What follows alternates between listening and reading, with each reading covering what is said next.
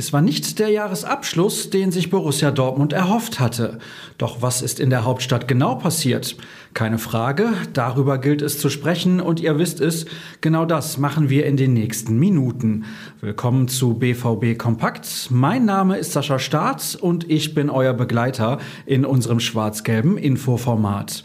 Eigentlich ging es gut los, wobei Hertha BSC zunächst ein Tor aberkannt wurde, ehe Julian Brandt nach einer halben Stunde das Team von Marco Rose in Führung brachte. Doch irgendwie schien es, als habe mit dem Seitenwechsel jemand den Stecker gezogen. Ohne Manuel Akanji, Mats Hummels und Gregor Kobel präsentierte sich die Defensive teilweise wie ein Hühnerhaufen. Innerhalb von nur 25 Minuten stellten Ishak Belfodil und zweimal Marco Richter von 0 zu 1 auf 3 zu 2. Da half auch der von Joker Steffen Tigges in der 83. Minute erzielte Anschlusstreffer nicht mehr.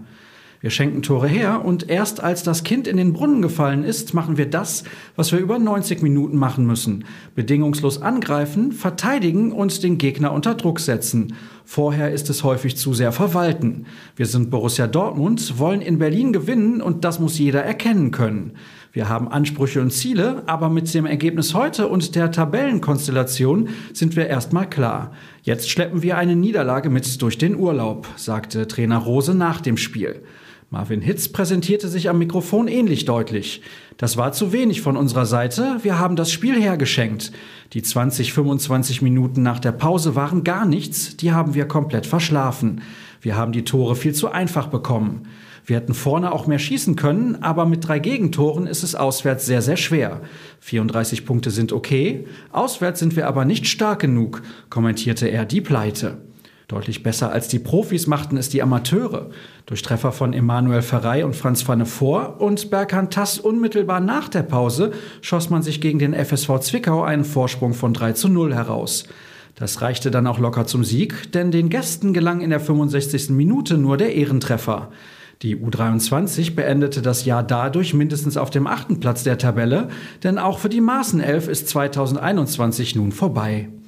Was könnt ihr heute und in den kommenden Wochen, bis es dann im neuen Jahr wieder losgeht, alles so erwarten?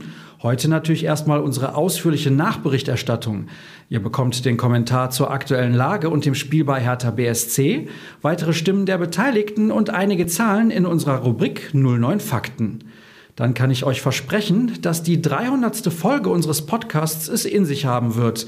Sehr gerne hätten wir die vor Publikum veranstaltet, aber das war uns angesichts der Situation rund um die Pandemie einfach zu unsicher. Neben Jürgen Kors werde ich aber einen prominenten Gast begrüßen dürfen. Die Ausgabe hört ihr dann zwischen Weihnachten und Silvester. Und das ist auch schon das passende Stichwort zum Abschluss.